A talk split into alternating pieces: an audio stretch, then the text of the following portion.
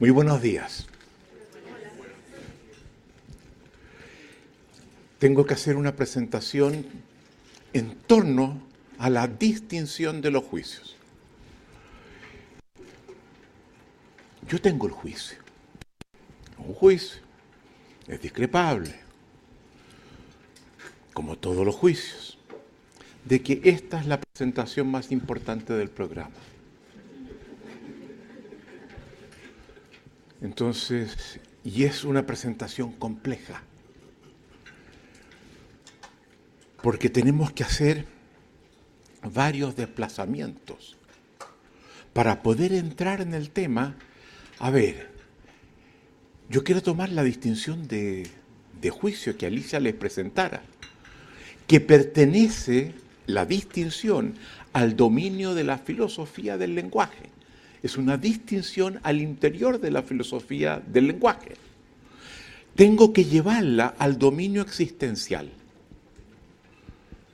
Porque para que tenga una utilidad en nuestras vidas y, y veamos lo importante que son. Para hacerlo, tengo que argumentar. Tengo que tratar de demostrar su importancia en el dominio existencial.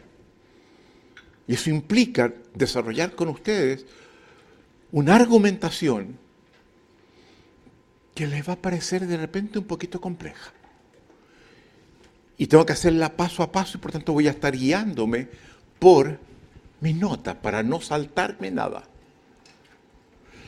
Habiendo hecho eso, habiendo tratado de demostrar cómo los juicios son importantes en el dominio existencial y no en el dominio del lenguaje solamente. Tengo que mostrarles esa conexión. De demostrar a mostrar. ¿De acuerdo? Y habiéndole mostrado esa conexión, Ustedes se dan cuenta que aquello que les pareció un poquito confuso en la primera presentación comienza como a aclararse poco a poco. Habiéndoles mostrado en este segundo paso, tengo que hacer un tránsito del dominio existencial al dominio de la acción y los resultados. Para que vean el poder de la distinción les estoy mostrando el trasfondo del diseño de la presentación para que me sigan. Tres partes. Uno, argumentar para situar la distinción del dominio de la filosofía, del lenguaje, al dominio de la filosofía existencial. Segundo, habiendo demostrado argumentalmente en una explicación más que va a ser compleja, quiero que la vean y voy a acudir a una forma que se me ocurrió donde creo que se puede ver. Dejo de demostrar. Les cuento un cuento. Es más, el cuento no es mío. Es uno de los cuentos más importantes de la cultura occidental. Y habiendo hecho eso, les reitero, los tengo que llevar al dominio de la acción. Para que esa distinción en el dominio existencial produzca resultados en la vida de cada uno. Entonces les pido por favor, vamos a volar, apróchense los cinturones.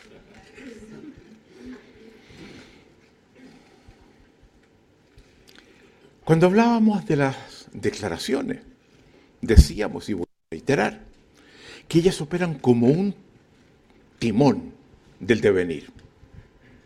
Giran producen un cambio de dirección en el devenir. Y en los juicios, como dijimos, ellos operan como brújula. No miran el punto final donde queremos ir, sino que nos orientan para llegar a ese propósito que teníamos.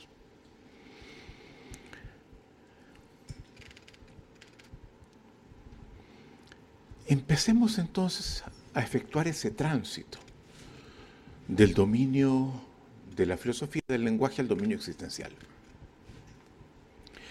Cuando describimos cómo es una determinada persona, Podemos hacerlo a través de afirmaciones.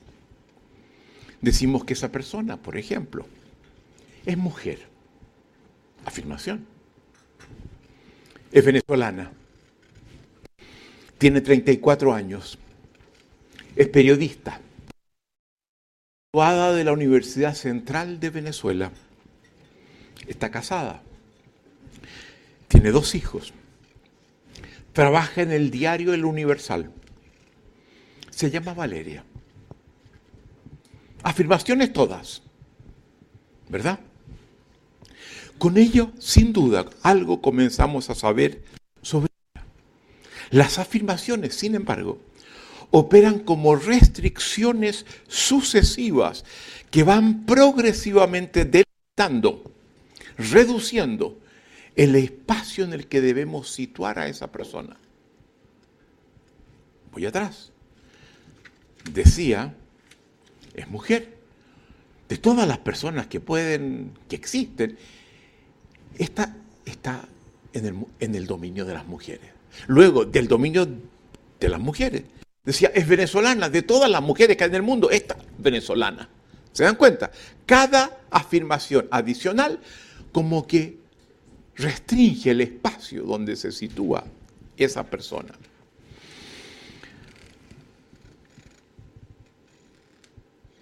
Operamos como con Google Earth.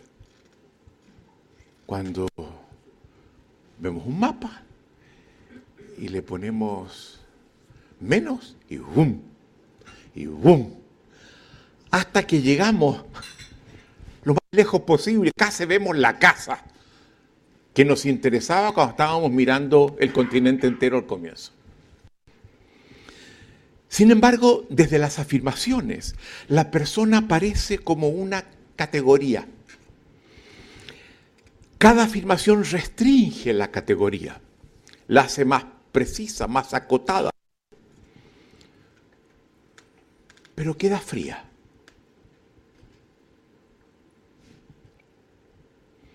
Las afirmaciones poco nos dicen sobre su forma particular de ser, sobre lo que podríamos llamar su alma, lo que los antiguos egipcios llamaban el da, el alma que todos portamos, el alma como forma particular de ser de una persona. Para nosotros eso es el alma, no es una sustancia. Es la forma particular de ser de esa persona. Es sólo cuando comenzamos a emitir juicios y, y decimos que ella es agradable, juicio, altamente responsable y competente.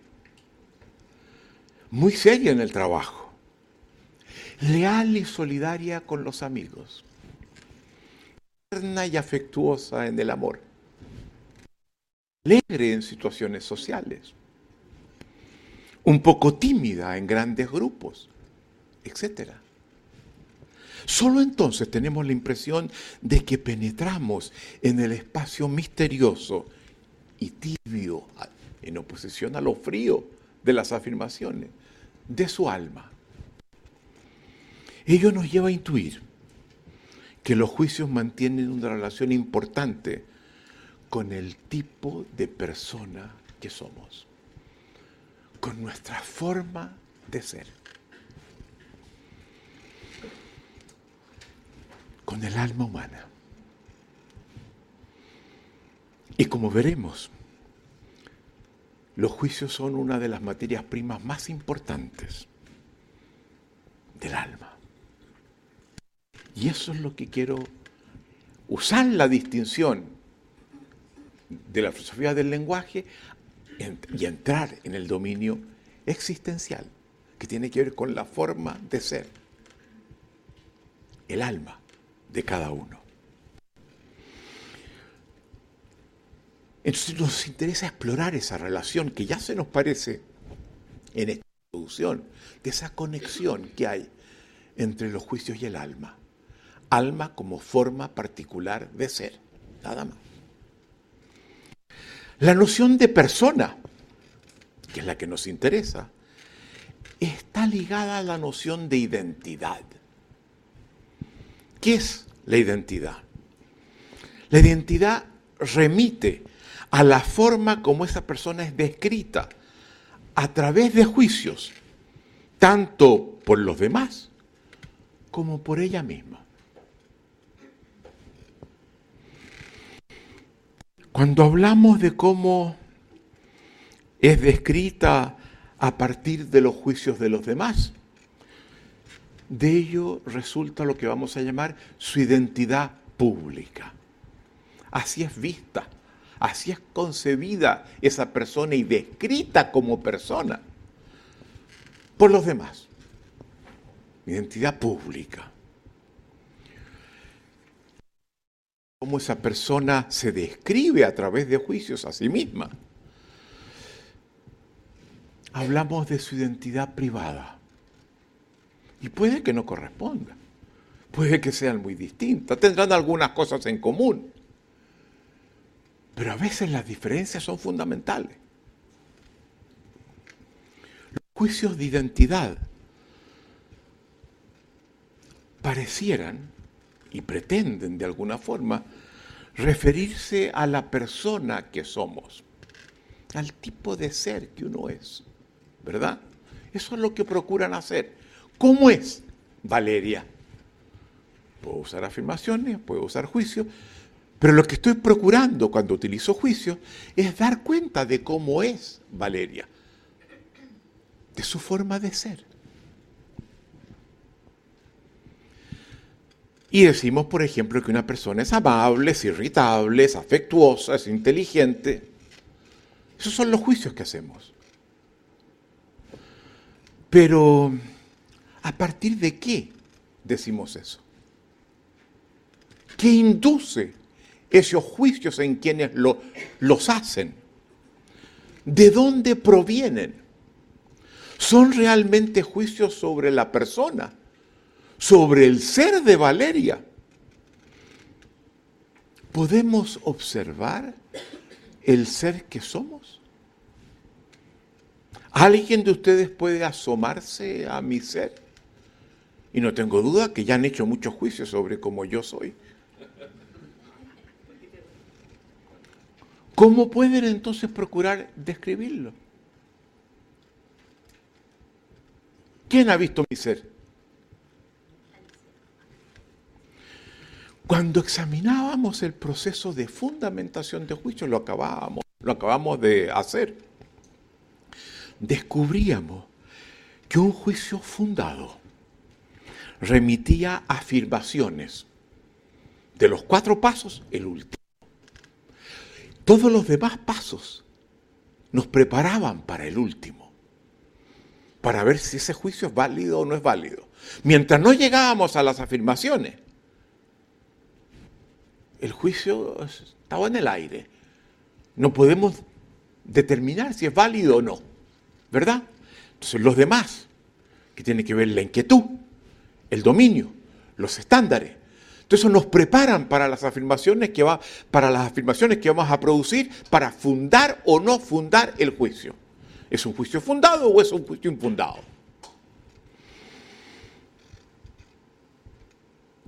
Y esto es importante, porque eso nos permite intuir, quizás ver,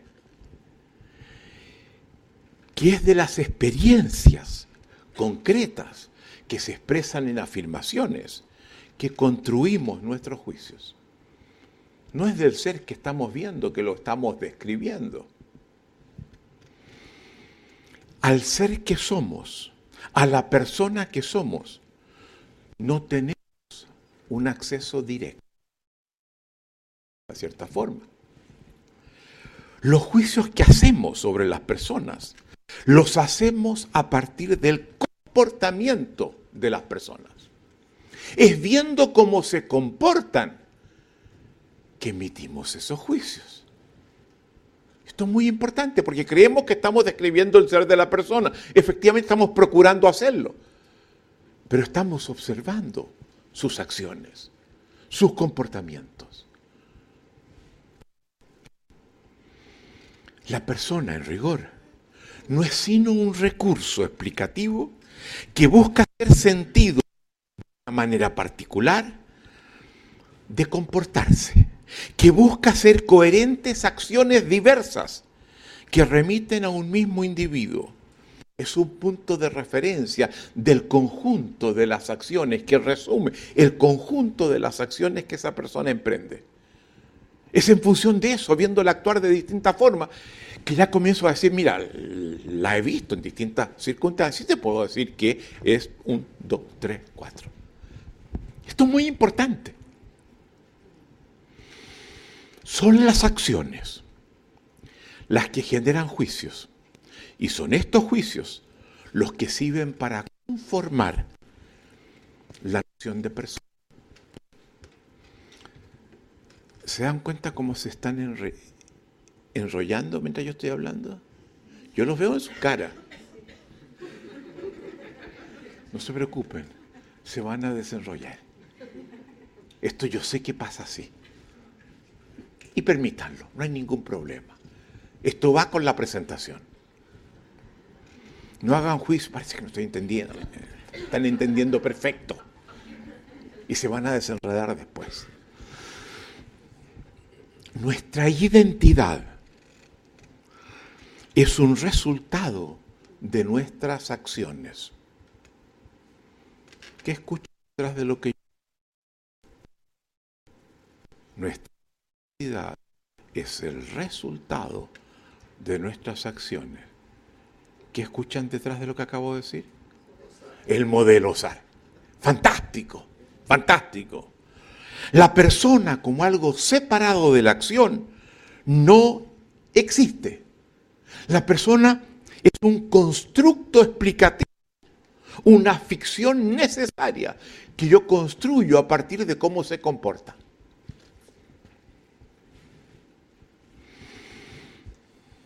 Si no hay acción, no podemos hablar de cómo es esa persona. Ello lleva a Nietzsche a decir algo que es central en esta propuesta.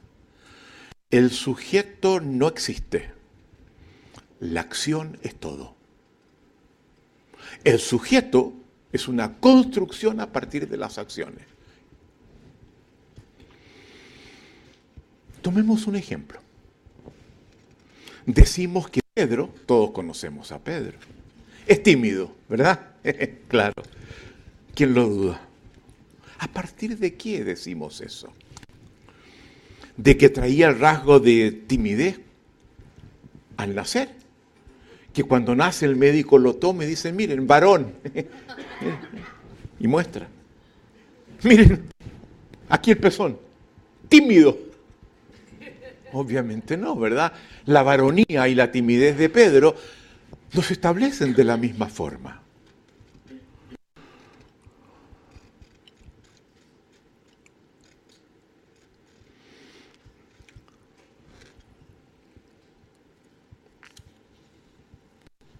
A ver, aquí me, fui a otra hoja, disculpen. Lo decimos que es tímido a partir del hecho de que se comporta de una determinada manera, que asociamos con el juicio de timidez. Una manera que la percibimos cuando está con otros. Y que tiene esos rasgos que la distinción de timidez nos permite englobar. Si esto es así, si es la acción la que genera los juicios, que constituyen la noción de persona, ¿qué sucedería si alguien que actuaba de una determinada manera, produciendo determinados juicios y generando una particular identidad,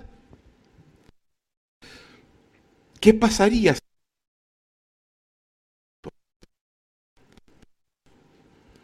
¿Qué pasaría si Pedro comenzara a comportarse de manera completamente diferente cuando está con otros? Si lo viéramos hablar profusamente y participar en las conversaciones con los demás, si lo viéramos compartir lo que piensa y lo que siente, si lo viéramos proponer distintos cursos de acción. ¿Qué diríamos ahora de Pedro? ¿Qué diría Pedro de sí mismo? Al comienzo nos desconcertaría, porque conocíamos a Pedro y no es así como se comportaba. Y es posible que digamos, está actuando, no es realmente él. Porque hay una cierta inercia con los juicios. Los juicios que nos formamos en el pasado los tendemos a proyectar. Y si hay un cambio, nos desconcerta y justamente por eso decimos, eh, Pedro está actuando. Le está saliendo bien, ¿ah? pero, pero está actuando, eso no es Pedro. Pero ¿qué pasaría si se mantuviera ese comportamiento? Diríamos que Pedro dejó de ser tímido. Diríamos que Pedro cambió. Y es posible que Pedro coincidiera, pasado un tiempo, con nosotros. Pedro reconocería que ya no es el mismo de antes. El juicio de timidez que tanto los demás como él mismo emitían sobre él se disolvería. Y al cabo de un tiempo es posible que muy pocos se acuerden de la timidez de Pedro. Tanto su identidad pública como su identidad privada se habría modificado. Pedro se está mostrando ahora como una persona diferente. Y si su comportamiento se mantiene, diremos que Pedro se convirtió en una persona distinta. Vamos a la que sigue. Llevemos esto que acabo de decir al modelo OSAR. Se dan cuenta que este es un pedazo del modelo OSAR, observador, acción y, y resultado. Y lo que estamos diciendo es que la forma como actuamos, si bien produce resultados directos, cambios en las cosas, simultáneamente induce juicios en quienes ven esas acciones y esos resultados. Y esos juicios, independientemente del resultado concreto que produjo, genera también una identidad una forma de dar cuenta de la forma de ser de esa persona que estaba actuando. En los resultados hay dos tipos de resultados. El resultado específico de la acción y estos juicios que conducen como resultado a conformar la identidad que tanto los demás como nosotros mismos tenemos. Interesante, yo le dije, le vamos a sacar mucho partido al modelo SAR. Todo esto nos lleva a extraer algunas conclusiones. Así como las acciones generan juicios y esos juicios nos constituyen como personas. De la misma manera, en la medida que modificamos nuestras acciones, cambiamos los juicios que de ellas se hacían y lo más importante, nos transformamos como personas.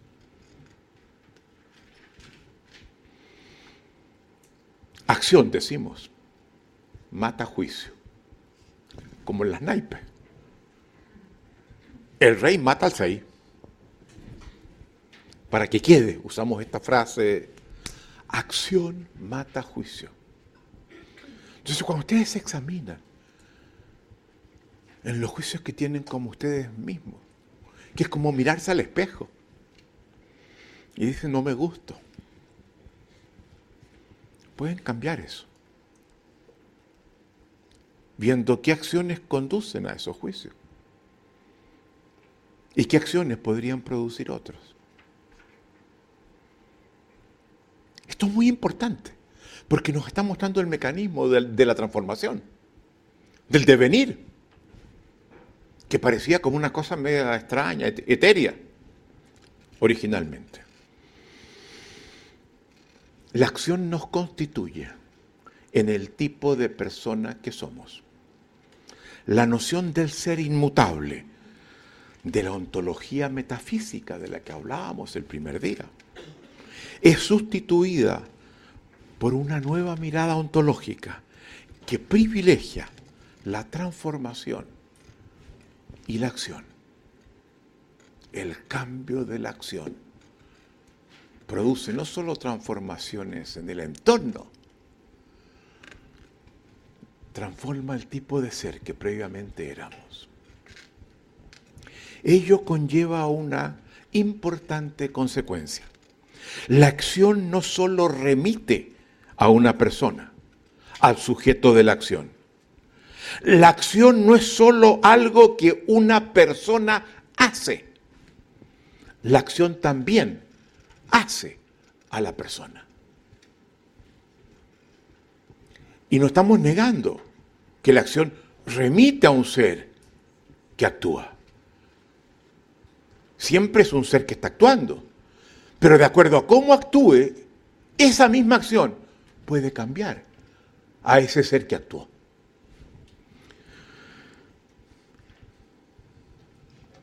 Durante siglos, particularmente a partir de Aristóteles, se sostuvo que el ser antecedía a la acción, que toda acción remitía a un ser previamente constituido. Santo Tomás de Aquino, no el otro que hablábamos ayer, el apóstol. Siguiendo Aristóteles, sostenía en latín, agere sequitur esse. Acción sigue al ser. Y aunque podamos aceptar eso, que siempre hay un ser que está actuando, lo contrario es igualmente válido.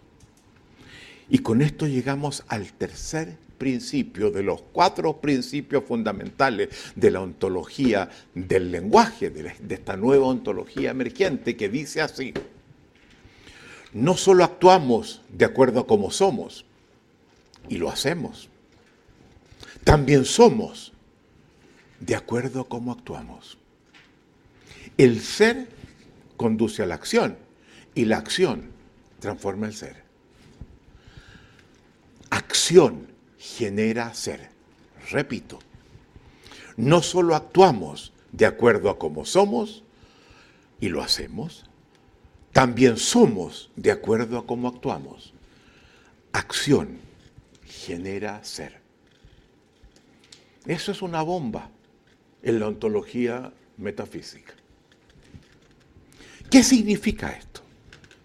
Significa que los seres humanos se construyen a sí mismos a través de su capacidad de acción.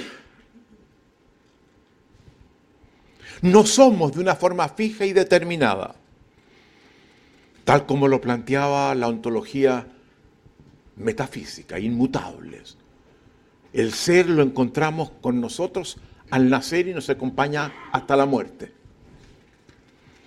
La vida no es un proceso en el que revelamos, en el que descubrimos quiénes somos. Y algo de eso hacemos. El desafío no es descubrirse a sí mismo. El desafío más importante no es el descubrirse a sí mismo. No es siquiera el conocerse a sí mismo, el más importante. El mayor desafío que tenemos los seres humanos, escuchen bien, es el de inventarse a sí mismo. Si modificamos nuestra forma de actuar, no tiene sentido decir, ajá, ahora finalmente descubro cómo eres. Te lo tenías bien guardado, ¿verdad? No. Si esa acción es nueva, no la tenía antes. Surge al momento de actuar de una manera que no actuaba antes. No es que revelo cómo era en el pasado, si es la acción la que constituye esa nueva forma de ser. No se aplica al pasado. Esa nueva forma de ser ha resultado del cambio de la acción. No estaba presente antes. El ser no es una sustancia inmutable, algo que no cambia, como sostiene la ontología metafísica.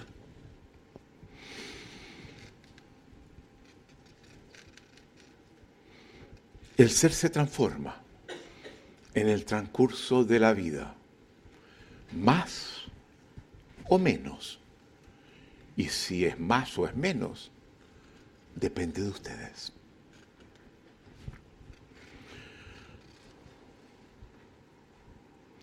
Son, solo somos en cuanto estamos siendo. Vale decir, no estamos abandonando el concepto de ser, porque siempre somos de una cierta forma, pero una forma que es dinámica, que en el transcurso de la vida está en un proceso de devenir. Por eso que estamos siendo. Por eso que en inglés, por ejemplo, en vez de decir ser, como decimos en castellano, usando el infinitivo del verbo ser, se dice being, que en rigor significa siendo. En griego también. A diferencia de lo que postula la ontología metafísica, no disponemos de una esencia inmutable con la que estamos condenados a vivir. Y si algo a ustedes no les gusta, cambien su forma de actuar. Y ustedes disuelven eso que no les gusta. Se dan cuenta lo importante que es lo que estamos planteando. Cuando digo así soy, en rigor estoy diciendo así estoy siendo. Pero si cambio mi forma de comportarme, ya no voy a ser como dije antes, voy a ser distinto. Estamos dando con el mecanismo del devenir usando la noción de juicio y su vínculo con la acción, trabajando exactamente con eso, con esta parte del modelo OSAR. ¿Puedo llegar a ser distinto mañana? No se trata de excluir la noción de ser. Se trata de una distinción que nos abre el camino al conocimiento. Conocer significa procurar entender cómo las cosas son. Pero ese son no es un infinitivo, es un siendo. Recuerden lo que decía ese gran geólogo cuyo museo está en el Gran Cañón del Colorado. Si a una roca se le da tiempo suficiente, su capacidad de cambio pareciera infinita.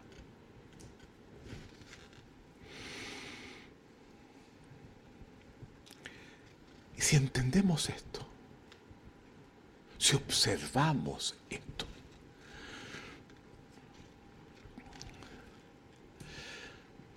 comprendemos que es importante hacer fluir al ser que somos.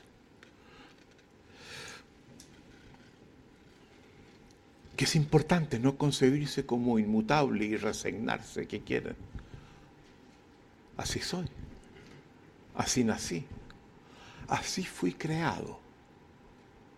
Y esto, esta propuesta tiende a remecer justamente a todos ustedes para que entiendan el poder que tienen en sus manos.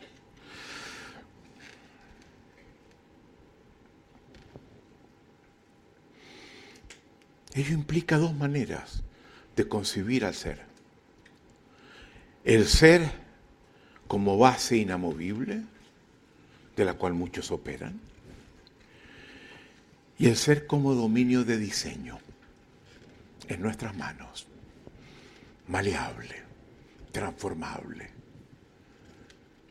Quizás como el desafío más importante de toda la existencia. Hacer de este ser que soy lo que yo quiero.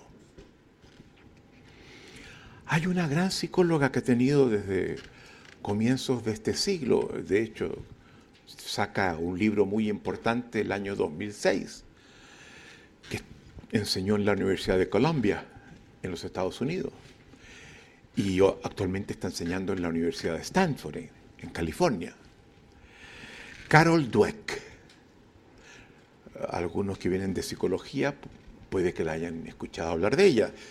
Su libro principal se llama Mindset, que es una modalidad de observar tipo de observador, una mentalidad, es mindset en una traducción más afín con el término mismo.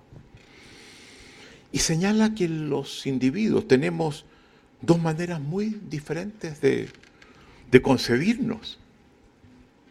De concebirnos. Dos tipos de mindset o disposiciones mentales frente a nosotros mismos. De juicios sobre nosotros mismos. En el primer grupo están los que ella llama los fixed mindset, los que sostienen que así son. Y por otro lado, los que ella llama los growth mindset, los que dicen, sí, así estoy siendo hoy día, pero yo voy a llegar allá. No voy a quedarme siendo como soy. Es muy interesante porque ella examina ella a esta concepción que hace, que es muy concordante, te hace cuenta, estamos enseñando lo que enseñamos desde los años 80. Ella escribe el año 2006, así que nosotros ya estábamos en ese camino en que vemos que ella se suma, sin conocernos, sin tener idea de lo que hacemos. Y ella estudia en los distintos dominios del comportamiento social, las distintas áreas, en el área de los, espectáculos, en el área de, del arte, en el arte, en el área de la ciencia, en el arte de la política, en el arte de la gestión empresarial, en todos los dominios en los que nos situamos cada uno. Y se pregunta a ver quiénes son los más exitosos, los que han llegado más lejos los que han desarrollado una identidad pública que sorprende a los demás, que es celebrada por los demás. Y los identifica. Y dice, a ver, estudiemos la frecuencia dentro de ellos de los que son fixed mindset o growth mindset. Y se da cuenta de algo insólito, que el porcentaje de los growth mindset en quienes les va bien y genera una, identidad pública muy fuerte en lo que sea.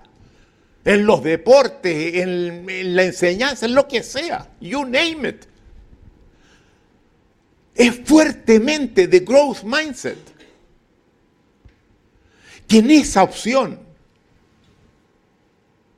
hacemos de la vida algo diferente. ¿Se dan cuenta la importancia de esto? Porque ustedes pueden cambiar de una a otra. Y cambian sus vidas. Y dejan huellas distintas. Y hacen diferencias distintas.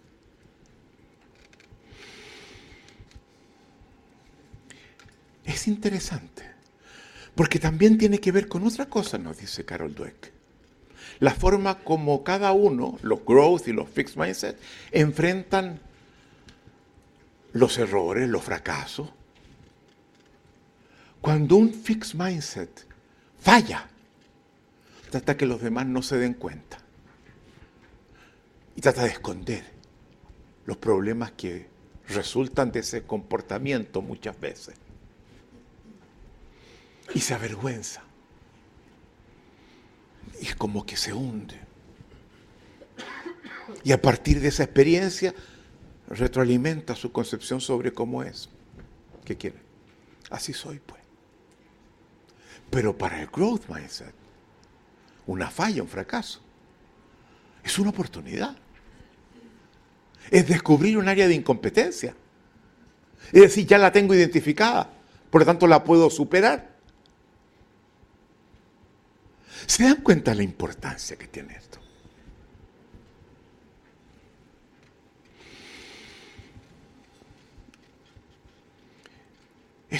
Esto, es central.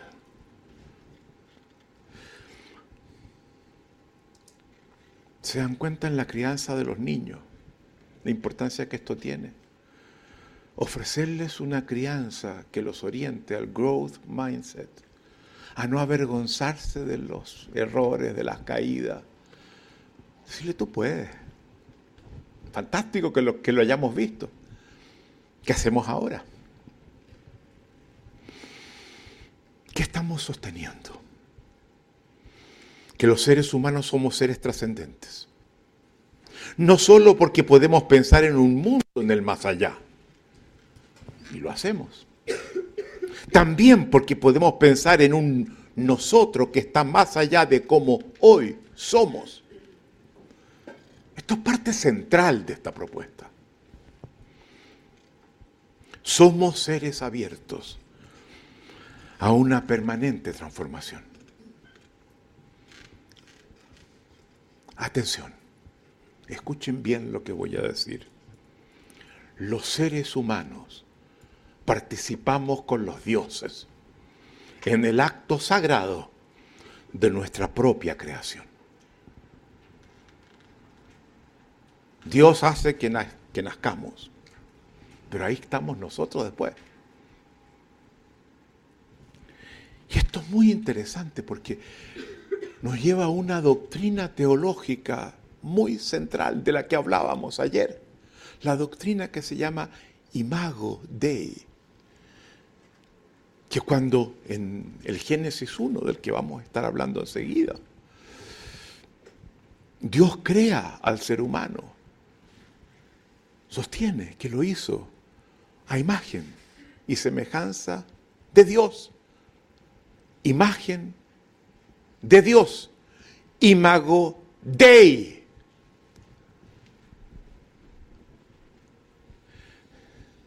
Esto es algo extremadamente importante.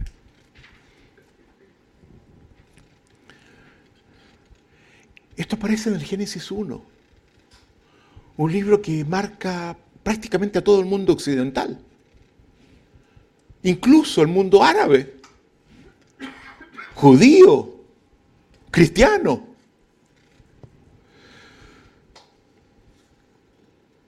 Que es donde se nos muestra, como decíamos ayer, cómo la creación del mundo es el resultado del poder declarativo de la palabra de Dios, que crea el mundo a través de la palabra.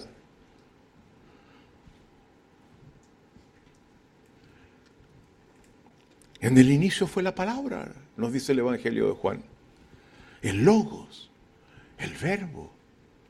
El verbo en sentido de palabra. Y esto es lo que nos dice el Génesis 1 con respecto a lo que Dios hizo el sexto día. Antes de decir, bueno, después de esto merezco un descanso. Porque hasta Dios parece que se cansa. Porque el séptimo día era para descansarlo. Interesante. Sin embargo, hay un rabino judío, Joseph Soloveitchik, que en un libro que escribe en 1965, que se llama The Lonely Man of Faith, el hombre de fe solitario, se mete en el Génesis y se vaya, pero si uno lo lee con cuidado, particularmente el Génesis 1 y el Génesis 2, descubre algo curioso, que hay dos relatos de cómo Dios creó al ser humano. El del Génesis 1,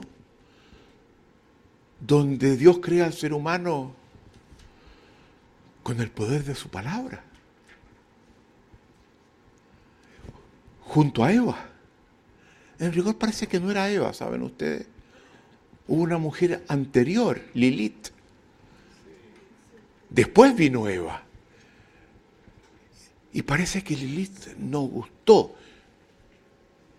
Fue algo que Dios vio y dijo, no, no, aquí le embarré. Y creó a Eva después, growth mindset.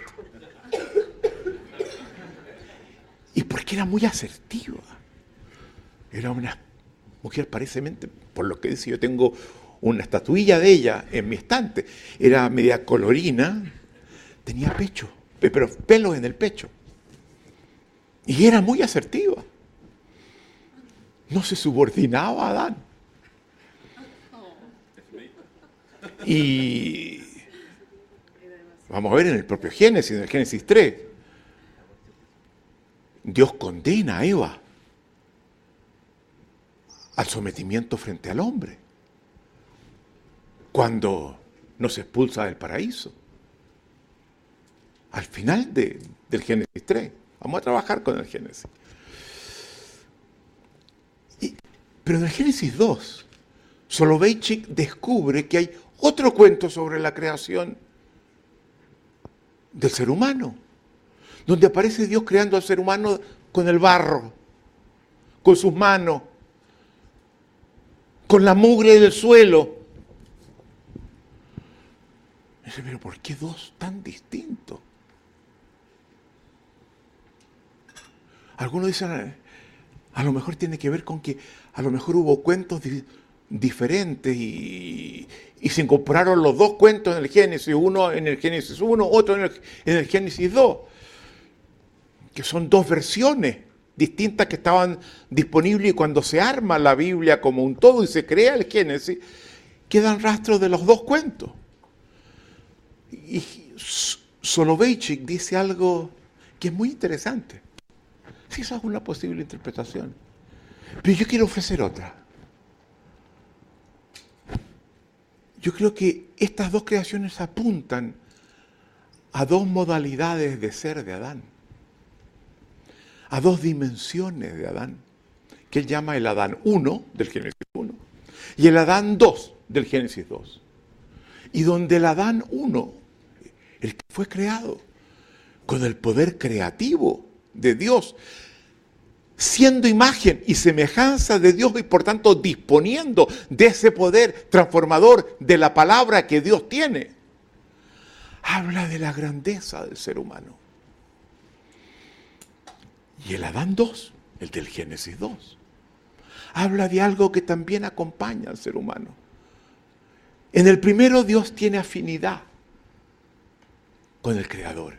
Está hecho a imagen y semejanza, imago Dei, del Creador.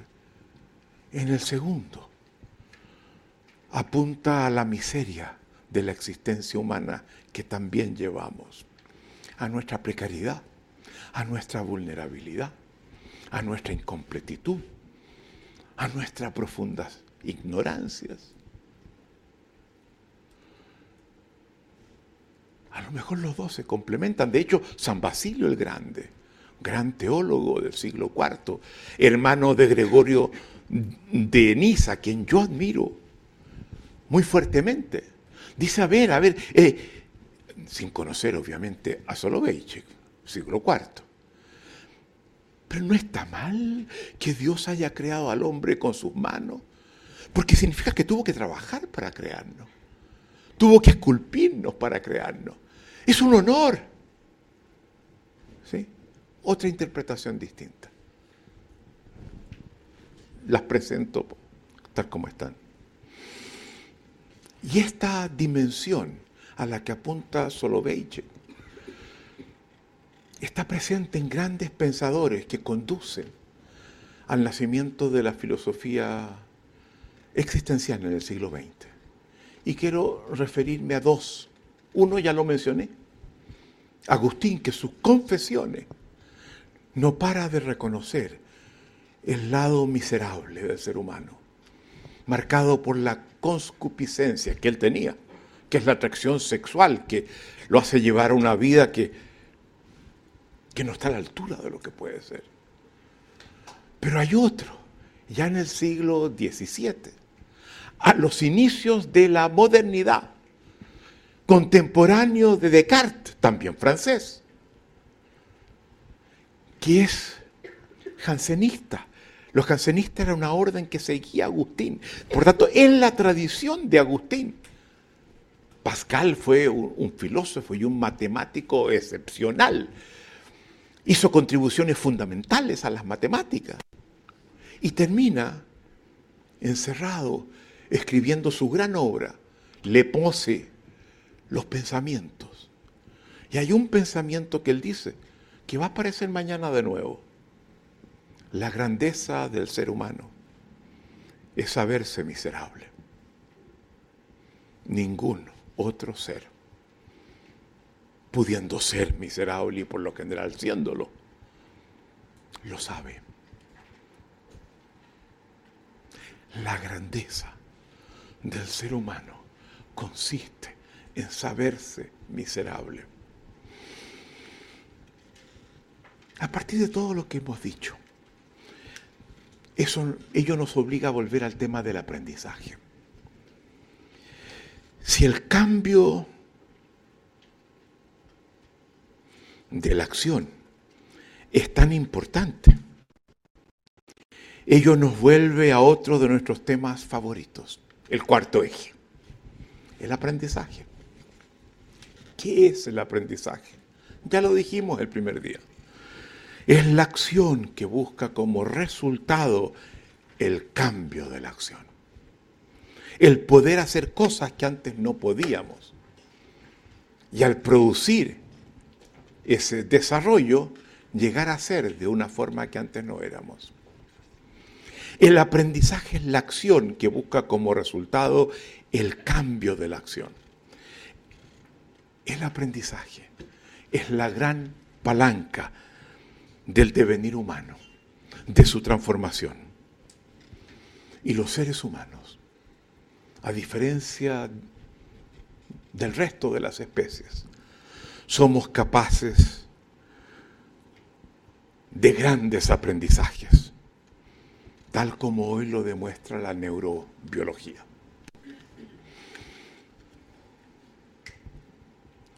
Todos hemos, sin duda, aprendido muchas cosas y ello nos ha generado diversas competencias. Pero no siempre somos suficientemente competentes en la acción misma del aprender. Y es cada vez, en el mundo de hoy, más importante aprender a aprender. Esta es una meta competencia fundamental para el mundo de hoy. Es la madre de todas las demás competencias. Quien sabe aprender puede llegar a saber infinitas otras cosas y puede aplicar esas competencias en múltiples dominios. Pero por sobre todo, puede transformarse a sí mismo. Puede y por eso que parte central de lo que buscamos nosotros con lo que hacemos, entre otras cosas, es generar en nuestros alumnos, expandir en nuestros alumnos capacidad de, auto, de autoaprendizaje. Aprender por sí mismos, saber diseñar procesos de aprendizaje. Estando en el tema del aprendizaje, volvamos un poco atrás. ¿Qué ven ahora? La parte que habíamos dejado fuera del modelo SAR, en la horizontal. Antes estábamos acción, resultado y cómo los resultados producían identidades a partir de las acciones que tomábamos. Ahora vamos a mirar esta. Hemos dicho que la acción cambia los juicios que de nosotros se hacen y que el cambio de esos juicios lleva consigo un cambio de nuestra identidad. Es lo que acabamos de decir, ¿verdad? Esos cambios de acción involucran, por lo tanto, un cambio en la persona que éramos y muchas veces incluso un cambio de la persona que fuimos. Hemos dicho que la gran palanca de esa transformación es el aprendizaje. Nuestro cuarto eje. Sin embargo, tal como lo dijimos antes, es necesario reconocer que así como el cambio de las acciones conlleva un cambio en los juicios, hay ciertas acciones que no es posible cambiar. Hay ciertos aprendizajes que no se pueden realizar de mantenernos solo al nivel de un cambio de las acciones, de un aprendizaje de primer orden. ¿Se acuerdan? Para poder acceder a esas acciones y permitir esos aprendizajes que nos conducen a una forma más ambiciosa de ser, es necesario cambiar el tipo de observador que somos. Y ello implica cambiar los juicios desde los cuales el observador actúa. Y vemos cómo hay juicios conectados a los resultados, ya lo vimos antes. Pero hay juicios que conforman el observador. Hay que llevar a cabo un aprendizaje de segundo orden. Y dentro del aprendizaje de segundo orden vimos que había juicios circunstanciales y lo que llamábamos juicios maestros, los que están en el, corazón del observador. Cambiar los juicios maestros es lo que nos lleva más lejos. Repetimos, si para cambiar la persona hay que cambiar ciertos juicios y para cambiar esos juicios hay que modificar las acciones, hay ciertas acciones que no pueden modificarse de no cambiar determinados juicios que determinan el tipo de observador que es esa persona. El cambio de juicios requiere el cambio de acciones, así como el cambio de ciertas acciones requiere también del cambio de determinados juicios desde los cuales actuamos. Fin de la argumentación. Primera parte. Tengo que comenzar a desenrollarlo. Los veo, ahí están. Sí, sí, sí, sí, evidente. No se asusten, entendieron perfectamente todo. Lo que pasa es que, ha, sido, ha sido intenso, ¿eh? hemos estado Así que es, comprensible que me pongan esas caras. Yo los estoy viendo. Pasemos entonces a, a mostrar, a tomar un cuento, a tomar una... Y quiero tomar, así como hablábamos del Génesis 1 y del Génesis 2, quiero concentrarme en el Génesis 3. Estamos hablando de uno de los libros más importantes del mundo occidental. El primer libro de la Biblia.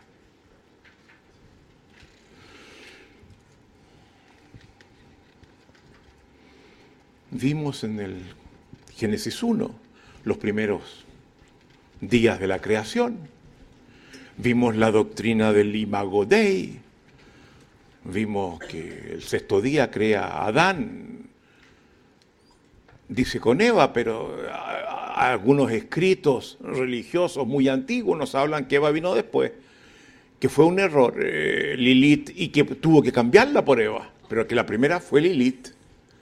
Cuidado, Lilith es feminista y es reivindicada por el, por el movimiento feminista hoy día. En la antigüedad fue considerada aliada del diablo. Hoy día la concepción es completamente distinta.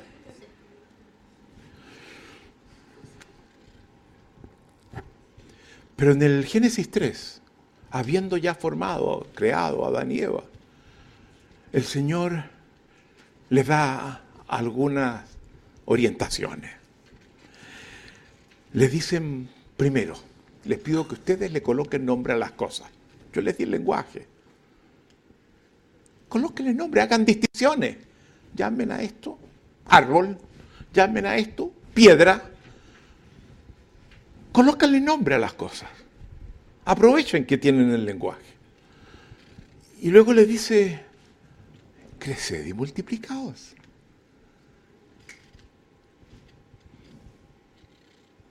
Pero luego de haberle dado esas dos instrucciones, lo lleva al centro del Edén, al centro mismo del paraíso. Y en ese centro, dicen, miren lo que hay en el centro mismo. ¿Qué ven? Dos árboles. Se los voy a presentar. El primero, el de acá, es el árbol de la vida. Y el que coma de él deviene inmortal. El del lado es el árbol del bien y del mal. De este segundo no podéis comer, porque si de él comiereis, en el acto moriréis. ¿Está claro? Está claro eso. Y se dedican a ponerle nombre a las cosas, a hacer lo que hacía falta para crecer y multiplicar. Y estando ya un poquito cansados con ese afán de crecer y multiplicados que tenía. Eh, está Dan durmiendo y está Eva, que despertó un poco antes, sentada al lado de él, y aparece una serpiente. ¿Qué representa la serpiente? ¿Qué es la serpiente Muchos dicen es el diablo. Es el diablo. Es la expresión del mal. Pero eso no es lo que dice el texto. Aparece en efecto en el, eh, el Apocalipsis una serpiente inmensa, el, leviatán, que es tremenda. Pero cuando dice que aparece la serpiente, la describe como el animal más astuto, más inteligente de todos. No la descalifica. Y la serpiente, síganme bien en esto. Y les voy a pedir que después ustedes lean el Génesis 3 para ver cuán cerca estuvo en lo que les estoy explicando. Se acerca la serpiente a Eva y le dice, ¿y, has probado de ese árbol que está allí, eh? que tiene una fruta tan bella? No, le dice ella, no, ¿cómo voy a tomar? ¿Y por qué no? Le dice, si es muy bueno. Porque Dios no dijo que si comíamos de ese árbol, en el acto moriríamos. Y la, y, la serpiente da una respuesta insólita. ¿No es cierto eso? Si coméis de ese árbol, devendréis como dioses. Erit sicut dii. Dii es el plural de dei, dioses. Devendréis como dioses. No sabe mucho por qué Eva la mira y cree en lo que le está diciendo. Y va al árbol, saca la fruta y come. No muere. Y despierta a Adán y, lo, y ve lo que está haciendo y le dice, pero, mujer, ¿qué estás haciendo? Si nos dijeron que si comíamos en el acto, moriríamos. Y él le responde, haciéndolo en mis palabras, no es así. Yo ya comí y aquí estoy. ¿Quieres probarla? ¿Y no moriste? No, no, para nada. Está bien buena. Toma y come. Y no muere. no muere. Eso es muy desconcertante. Porque uno dice, ¿quién dijo la verdad entonces? ¿O Dios? ¿O la serpiente?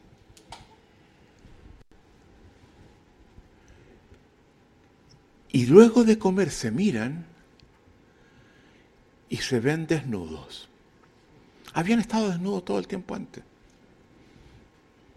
Y les da vergüenza. Y se tapan y se esconden. Y van a buscar unas hojas por lo cual taparse. Han comido del árbol de los juicios del bien y del mal. El bien y el mal son de los juicios más importantes de los seres humanos que constituyen el dominio de la ética. Es más, cuando Dios le dice no, no pueden comer de ese árbol, no se dan cuenta que transgredir esa instrucción no está mal, porque no tienen los juicios para decir está mal. El mal es un juicio. Son inocentes, pero ya dejan de ser inocentes. Y aparece el Creador, aparece el Señor y, y los llama. Y están escondidos, tapándose. Y se vengan. Y siguen escondidos. Pero presentes, no me escuchan, los estoy llamando. Y salen tapados. Y el Creador no requiere preguntar más. Comieron del árbol del bien y del mal, ¿verdad? Ni siquiera le, les preguntó, lo dio por hecho. Sí, le comimos. ¿Y por qué comieron si les dije que no? Porque la serpiente nos dijo que si comíamos, no íbamos a morir. Lo más interesante del Génesis 3 es lo que Dios exclama cuando se les da esa respuesta. Déjenme ver.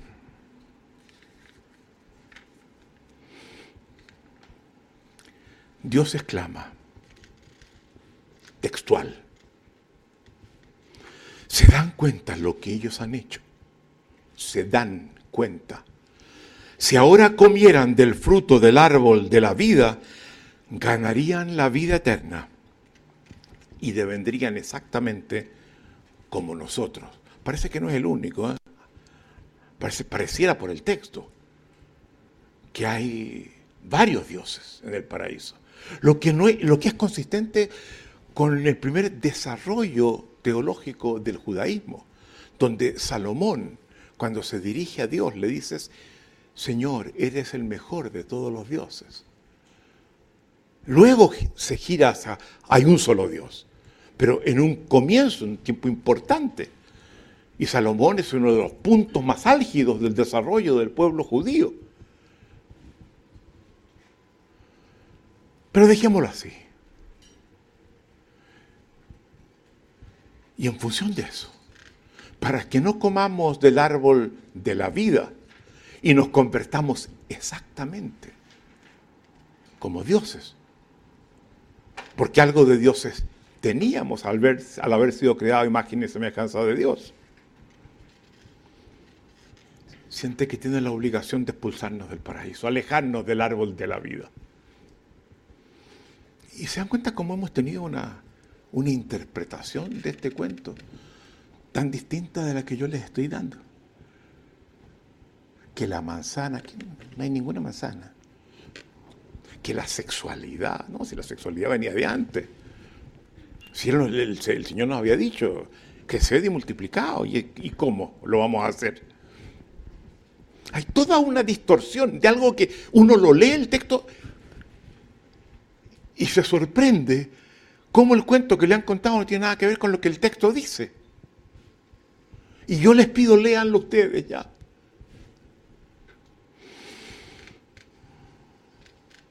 Pero por haber comido del árbol del bien y del mal, logramos expandir nuestro poder creador usando los juicios a los que accedimos por esa fruta y que nos permiten ir mucho más lejos de lo que antes podíamos.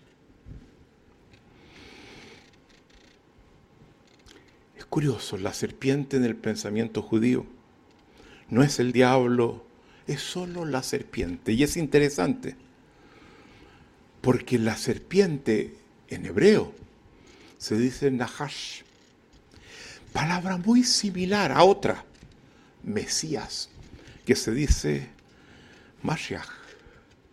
Hay una relación lingüística. Eso me lo hizo ver una alumna judía que dijo, ¿sabías tú eso? Que serpiente y Mesías tienen una similitud muy grande, hay una conexión entre ellos.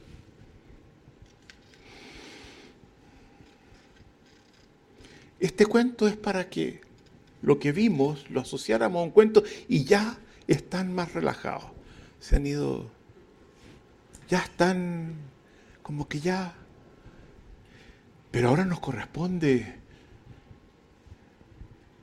¿qué hacemos con esto? Es cuento bonito, simpático, nos podemos entretener o nos aburrimos tremendamente, pero ¿de qué nos sirve? Pragmatismo filosófico qué acciones y qué resultados podemos lograr con esto. Y para llevarlos a eso yo quiero presentarles lo que he bautizado como modelo DEI. DEI. Modelo DEI. Entre el modelo SAR y el modelo DEI son para nosotros, pero columnas centrales de lo que hacemos. ¿Qué significa DEI? ¿Qué significa? ¿Qué dicen? ¿Qué significa DEI? Diseño estratégico de identidad porque miraron el cuaderno. Claro, porque si no me hubiesen dicho Dios, les conté el cuento de Lima Godet y todo eso para que me dijeran Dios. No, diseño estratégico de identidad. Y se los quiero mostrar, porque es un modelito que ustedes pueden usar para llegar a ser el tipo de persona que quisieran. Vamos.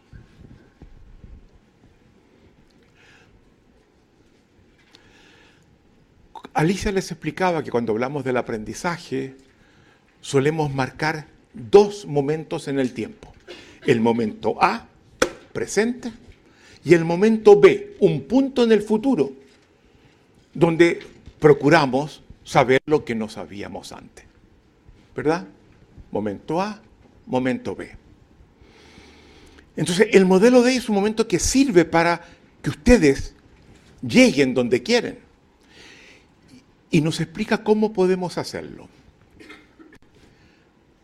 En el momento A, en el presente, descríbanse ustedes cómo se conciben siendo a través de juicios. Hagan juicios. den cuenta de su identidad privada. Y digan, yo soy así, yo soy así, yo soy así. Van a haber juicios positivos, van a haber juicios negativos. Habiendo hecho eso, en ese mismo cuadro, digan, a ver, ¿qué personas alrededor mío son importantes para mí? Y cuyos juicios me importan. Y acérquense a ellas. Y díganle, sabes, te quiero pedir algo. Pero tienes que ser muy honesto con lo que me vas a decir. No me digas cosas por complacerme. Dame tu juicios de cómo yo soy, sin omitir los negativos que son los que más me van a servir. A las personas ustedes escogen, algunas personas clave que están alrededor de ustedes, cuyos juicios les importan. Y les va a dar ella juicios positivos y juicios negativos. Bueno, ahí tienen la identidad pública y privada. La forma de ser que hoy día tienen, de acuerdo a ustedes y a las personas que ustedes le dan autoridad para describirlos. Habiendo hecho eso, váyanse a este cuadrado, a este rectángulo de acá. Y mirando el primero, o sea, ya, este es el retrato. Así me veo yo, así me ven otros. Y digan, ¿cómo quisiera yo ser? Sabiendo que así, esta es mi identidad hoy. Y coloquen los juicios que quisieran que ustedes puedan hacer y que los demás puedan hacer en el futuro. Inventen un ideal. Invéntenlo. No se queden cortos ya. Sean ambiciosos.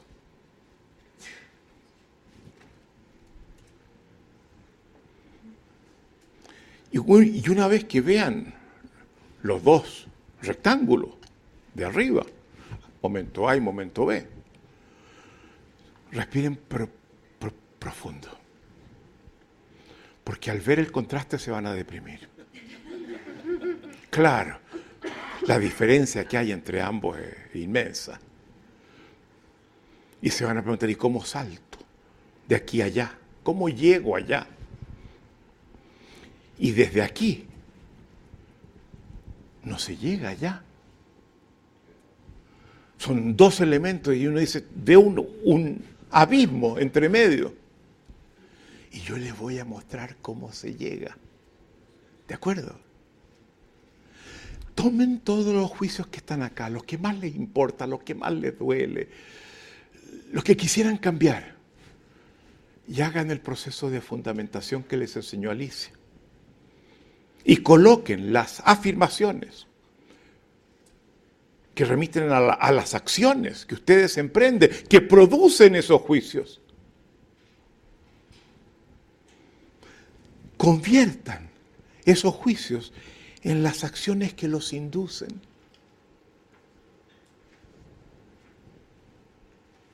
Y luego háganlo lo mismo acá. ¿Cómo debería yo comportarme? ¿Qué debería saber hacer para que estos fueran los juicios, los que yo quiero que se hicieran? Traduzcan en acciones que inducen esos juicios. Fundamentación hacia el futuro. Y marquen. Ah, debería. Sí, sí, hay cosas que son. Bueno, las vamos a ver después. Y marquen las, las nuevas acciones que tienen que emprender y se dan cuenta que la mayoría de ellas no las saben hacer. Pero cuando estamos en acciones frente a acciones, y no en los cuadrados, en los rectángulos del ser, que son los de arriba, sino el de, el, el de las acciones, ahí tenemos un camino. Desde las acciones a las acciones hay un camino que es el aprendizaje. Hay por abajo, no por arriba, un túnel que nos lleva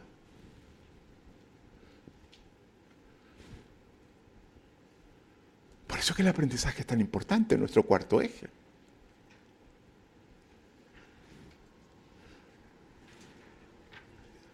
¿Cómo se utiliza el modelo DEI? El secreto que hay que saber. ¿Saben cuál es el secreto del modelo DEI? La señal del zorro. ¿Saben lo que quiero decir? Así. La Z. Se parte de aquí, se sigue acá, luego se viene acá y se llega acá. La Z del zorro con la espada. Coloquemos esto en un, algo más simple. estamos llegando a una herramienta fundamental en lo próximo. Lo mismo, ¿se dan cuenta ustedes?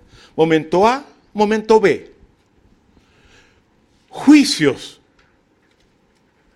que conforman la identidad que tienen en el momento A, las acciones que inducen esos juicios. Juicios que conforman una forma de ser, las acciones que configuran esa forma de ser. Momento B, lo mismo. Los juicios a los que aspiran y las acciones que serían capaces de hacerlos llegar allá, a esta nueva forma de ser que es la que aspiran. ¿Y cuáles son los caminos de aprendizaje? A ver, si uno de los juicios que, que tienen con respecto a ustedes es que siempre llegan tarde a los compromisos que asumen, no es mucho lo que tienen que hacer. Pónganse las pilas, parten 20 minutos antes. Eh, esa no, es cosa que, se tomen en serio. ¿eh? Y que aprendan algo que vamos a enseñar en, la segunda conferencia. Impecabilidad. Devengan impecables. Eso es muy importante, eso ayuda mucho al tipo de identidad que tenemos, pero eso lo vamos a ver después. Entonces, acciones que se pueden tomar ya y que eliminan algunos juicios. Y luego aprendizaje de primer orden. Aprender competencias que llevan acciones que no, no habían utilizado antes. Aprendizaje de primer orden. Adquirir nuevas competencias en el actuar. Pero eso no, no, no agota, dése cuenta cómo estamos usando lo que hemos visto los dos días previos. Porque hay, algunos rasgos que están acá que no bastan, que no se resuelven con aprendizaje de primer orden, cambiando acciones, que requieren un cambio del observador para que esas acciones sean posibles. Y que ustedes capaz que logren identificar. Vaya, pero estas cosas que yo pienso no. Y atrévanse a cambiar esas cosas que hasta ahora han pensado. Porque los está restringiendo a ustedes. Los perjudicados son ustedes. Pero hay muchas que no van a saber qué cambios del observador realmente me permiten dar el salto. Y cuando les pase eso, no caigan en resignación hasta que llegue, parece. Porque hay una acción que disuelve ese problema llamar al coach que tienen asignado y decirle ayúdame, porque me está faltando identificar aprendizajes que debo llevar a cabo. Yo no los estoy viendo. Podemos trabajarlo juntos. a ver lo que yo les he dicho, se cuenta que ya están completamente desenredados. Las caras que tienen son completamente otras. Pero se dan cuenta la importancia de lo que hemos hecho hoy día. No hay razón para no comprometerse a hacer como ustedes quieran. A que a nadie le enseñamos cómo debe ser. Les recomendamos que miren siempre el dominio de la ética. Sí, pero es una recomendación. El tipo de persona en la que ustedes se van a transformar, la determinan ustedes. Nosotros les proveemos cómo hacerlo. Porque cuando sean coaches, van a tener que hacer con otros algo equivalente a esto. Llevamos dos días y medio. Miren dónde estamos. ¿Saben? En dos días y medio ya ha habido un cambio fundamental en ustedes a partir de las cosas que hemos visto. Ya tienen una mirada distinta que llega mucho más lejos de la que tenían antes, que ve cosas que antes las dejaban pasar desapercibidas, que les abren caminos de acción y de acciones de aprendizaje. Miren cómo nos hemos desplazado en dos días y medio. Y ahí van a entender por qué, cuando comenzamos, yo les dije nuestro compromiso es que esta sea la experiencia de aprendizaje más importante de sus vidas. Allá vamos. No desperdicien la oportunidad. No se resignan. Ambición. Esperanza. Entusiasmo. Volemos seamos como dioses. Muchas gracias.